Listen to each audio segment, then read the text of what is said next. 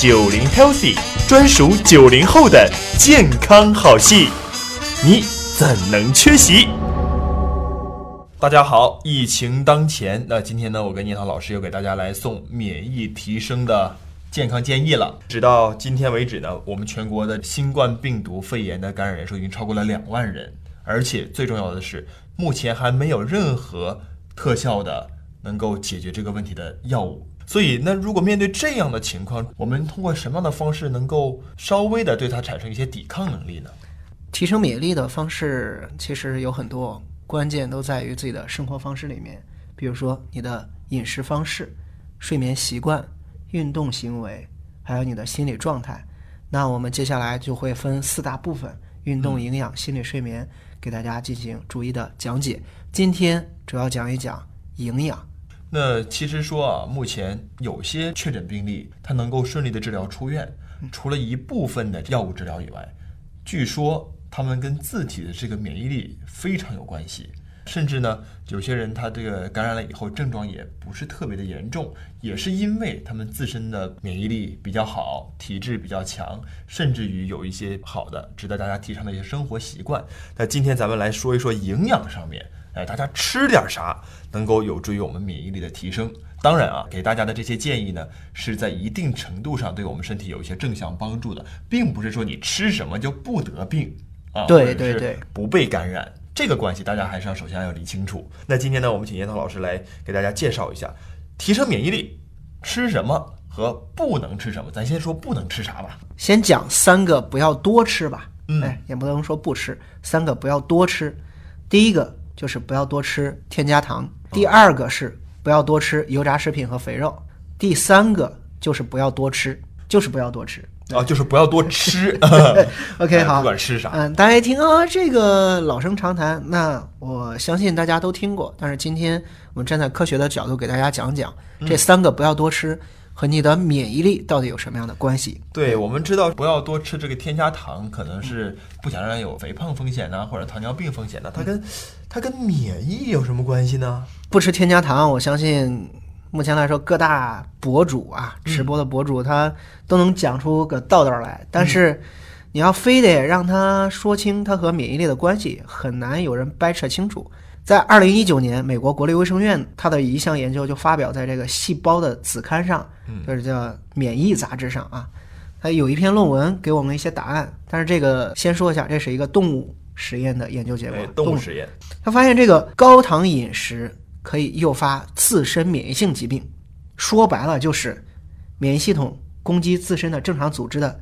一类疾病，哦，身体发炎，自己攻击自己，哎，自己打自己啊，对，所以说高糖饮食带来的危害就是让炎症增加，自己攻击自己。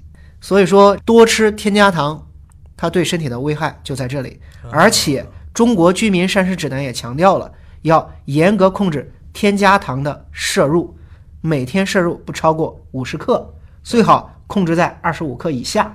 这是在指南里面也提到了。好，所以每天呢最好不要吃超过二十五克的添加糖。对，哎，而且刚刚樱桃老师提到的这个《中国居民膳食指南》，它不是一本街边的书，它不是一个一些人杜撰出来的一个参考。这个呢是由我们国家卫健委发布的，目前最权威的，给我们国家居民提供营养健康状况和营养摄入的一个指导建议。接下来我们可能会经常提及到这个参考指南。对，啊，先给大家科普一下，这个东西是客观。科学权威的，对对对对，是值得我们去做一些定量参考的。是的，OK，好，那刚才说了，第一个不要多吃，是不要多吃添加糖。你平时吃的白砂糖就是添加糖，这东西包括你饮料的添加的糖分也是添加糖，少吃一些添加糖。第二，不要多吃油炸食品和肥肉，这个大家应该都知道。对，油炸食品和肥肉吃多了容易是干啥？胆固醇高啊。那是。对，我相信关于胆固醇的危害，我不用讲，你从小到大你都一直在听。没错。但是胆固醇高和免疫力之间有啥关系？这个就不知道了。对，很少也有人能掰扯清楚这事儿。其实，在二零一六年的时候，科学家就发现胆固醇代谢会影响 T 细胞的抗肿瘤活性。嗯，这个研究就发表在《自然》的杂志上。二零一七年的时候，又有人发现胆固醇会作用于免疫细胞，促进乳腺癌的转移和复发。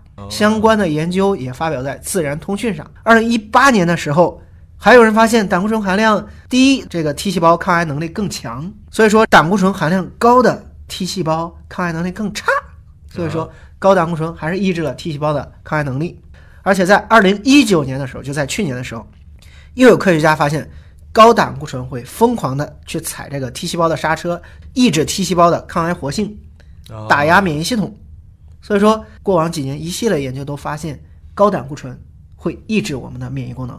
对，关键是你不帮忙就算了啊，你还帮倒忙。所以说，一定要在日常生活中注意少吃这些油炸食品和肥肉。但是像现在大家都在家里面做好隔离防护措施啊，你说在家里面能干什么呢？啊，那除了玩、看电视、听音乐、看看书，那也就只有吃是最大的乐趣了。这还不能多吃，这多吃该怎么判断呢？呃，对我们说了三个不要多吃啊，前面说了不要多吃添加糖，不要多吃油炸食品，第三个就是不要多吃，因为在二零一九年的时候就有科学家通过动物实验啊，通过动物实验发现，热量限制饮食，这个热量限制就是严格限制你的摄入的热量啊，就不要多吃。热量限制期间呢，发现外周血中的这个记忆 T 细胞都纷纷的跑到骨髓里面去了。先不要着急啊，这些记忆 T 细胞它跑到骨髓里面之后呢，它一点儿也没有放松对病原物，包括这个癌细胞的警惕。一旦出现异常，它们仍然会积极的出动，而且战斗力比你正常的饮食状态下仍然要强很多，抗癌能力明显增强。说句大白话，就是在热量限制期间，减少热量摄入期间，嗯，你的 T 细胞抗感染、抗癌能力明显增强。他们都到这个骨髓里面去充电啊，回血去了。对对对，充电回血去了。但是这个重要研究成果虽然发表在了这个《细胞》的杂志上，但是它是个动物实验，而且连作者都说这个结论还不能着急用到人身上啊，目前仅供大家参考。对，但至少我们看到了一个比较清晰的一个通路是怎么完成的。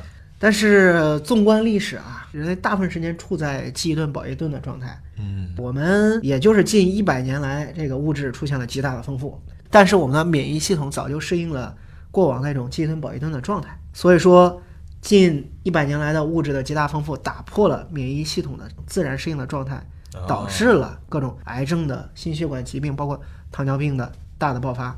换句话说，就是当今社会。大部分人还是吃的太多了。嗯，而且呢，像我们在这个沿海地区城市啊，物质又比较丰富，种类又繁多。那不仅你吃的多，而且他吃的还好。嗯，啊，所以这样的来说，你如果再吃多了，健康风险就更大了。是。